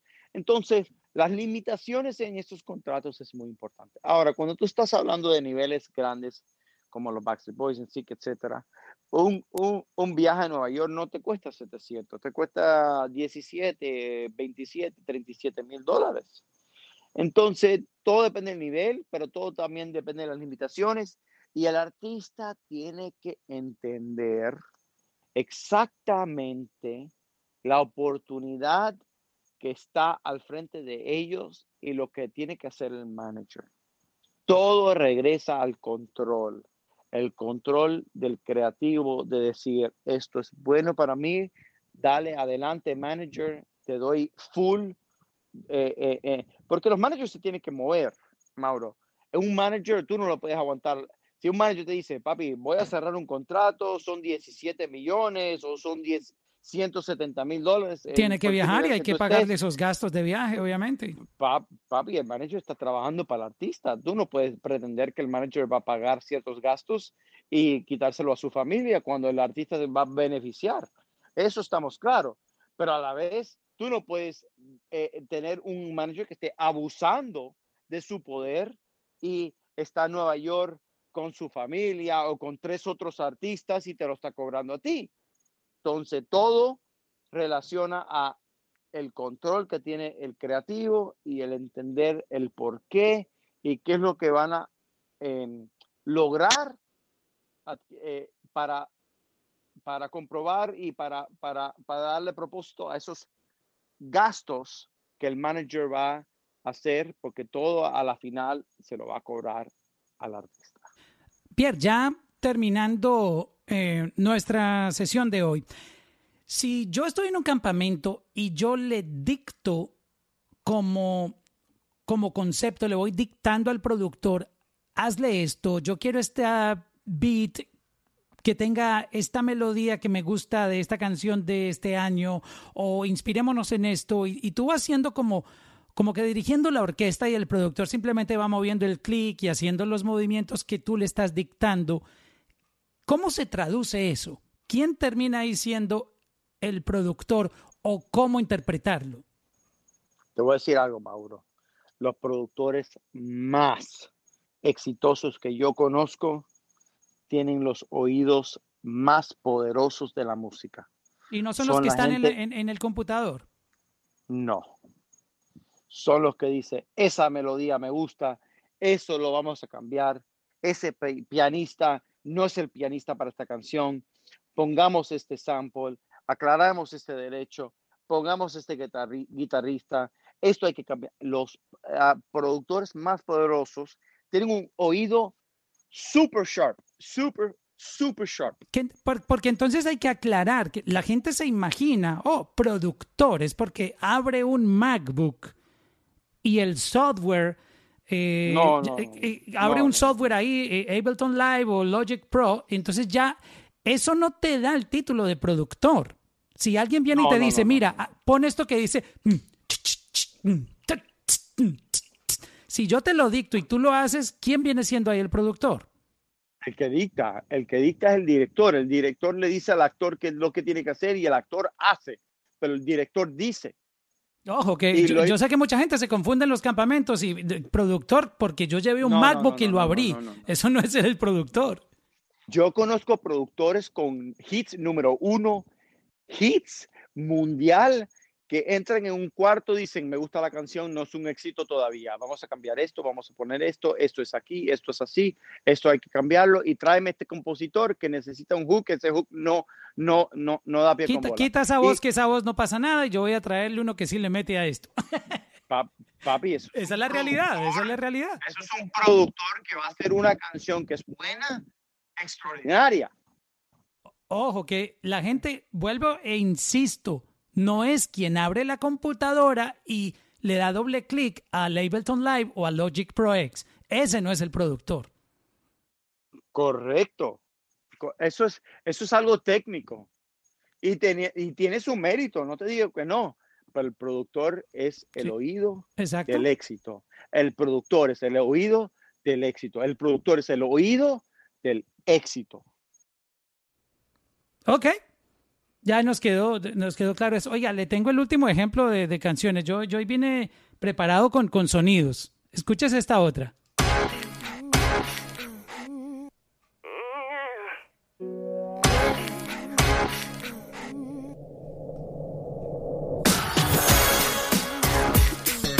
Fanático, me encanta Britney Spears. Fucking love it, love it. Esta canción yo la puedo oír eh, toda la vida y se va a escuchar moderna. Ahora, escucha, escucha esto. Ahora escucha este, este otro que te voy a poner aquí, Pierre, y tú me dices.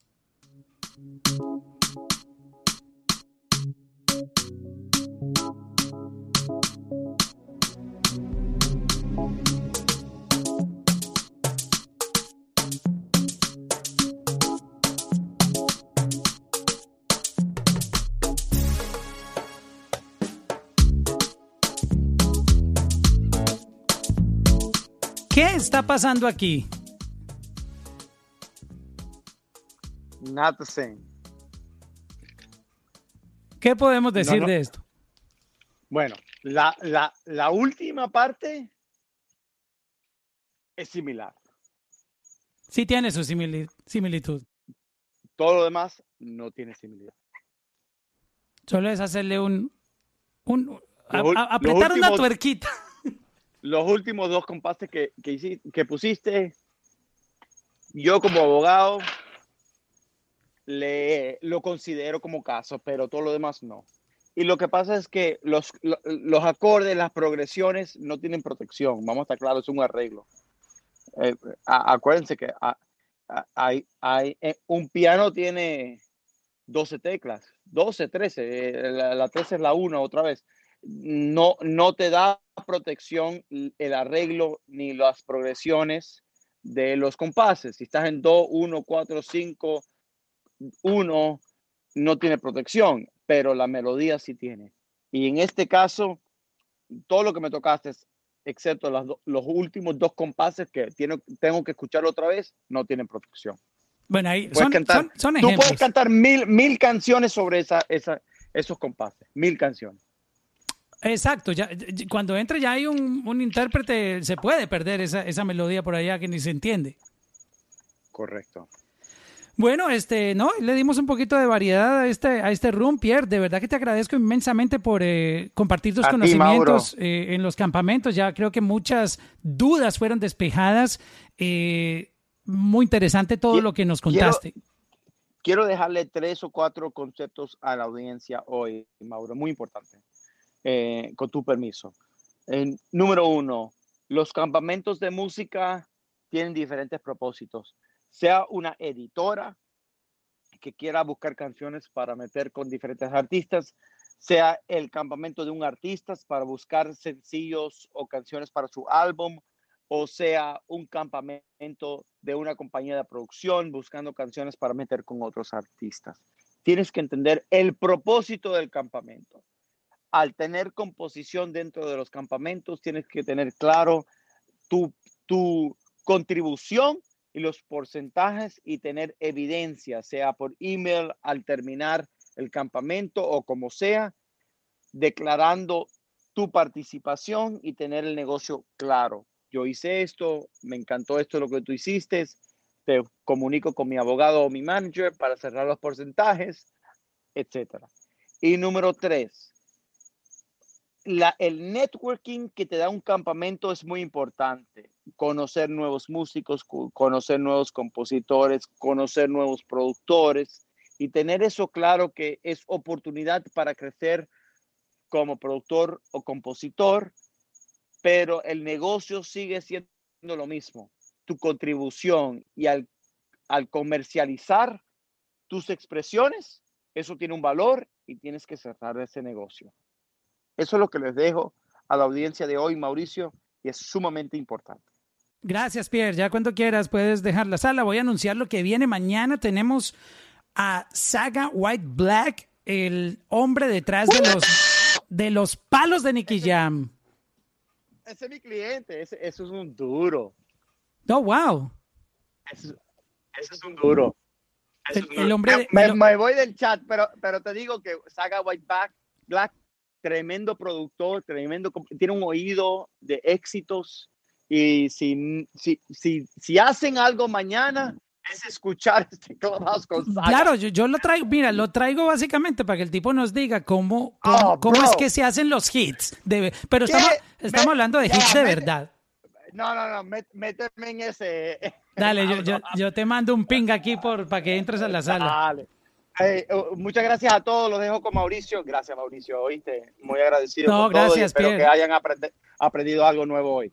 Sí, para que lo tengan eh, presente, eh, si no lo conocían, Saga White Black es la persona detrás del sonido de El Perdón, una de las canciones más escuchadas en la historia. Estamos hablando de, de un hit que traspasa fronteras el perdón de Nicky Jam con Enrique Iglesias, de El Amanecer de Nicky Jam, uno de los sencillos que rompió esquemas en la industria, y de muchas canciones en la carrera de Nicky Jam. O sea que el secreto de cómo él hace los hits y cómo él produce la música, cómo él trabaja con artistas, con cantantes, con compositores, con otros productores, con Nicky Jam. Todo eso lo vamos a tener mañana a las 8 de la noche en punto aquí en mi room. Así que por favor, los invito a que activen la campanita que tengo aquí en, mi perfil. Pueden ir y activarla porque yo en algún momento también voy a tener algunas rooms que vienen así de último minuto, que artistas me confirman, puede ser en cualquier momento. Eh, entonces es muy bueno que estén pendientes. Igualmente seguirme por Instagram, donde siempre estoy posteando en mis stories todos los rooms que vienen, las charlas que vienen, y es la manera de que estemos en contacto. Esta semana también viene la segunda parte de reacción a los primeros 30 segundos de tu canción.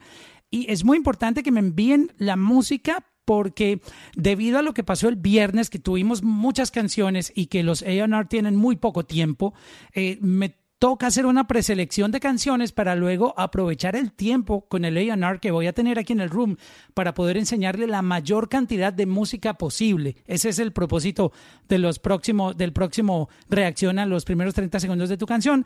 Eh, hubo un excelente feedback de lo que pasó el viernes, pero el tiempo es el enemigo. Entonces yo lo que necesito es que me envían la música, la voy a estar seleccionando, preseleccionando y cuando el Leonard entre conmigo en el room, yo voy a ir directamente al grano mostrándole track por track para poder agilizar y que le escuche la mayor cantidad de canciones posible. O sea, ahí les voy adelantando.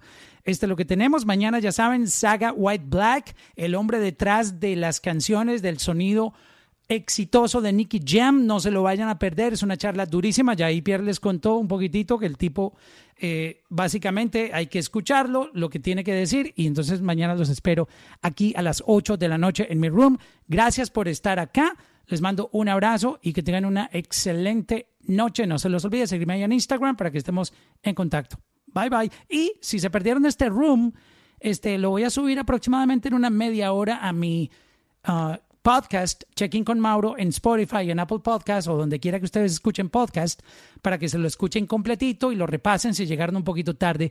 Y todos los rooms que tuvimos con Leila Cobo, con Enrique Santos, con eh, Lex Borrero en Neon 16 y todos los invitados que he tenido aquí en mi room están en el podcast.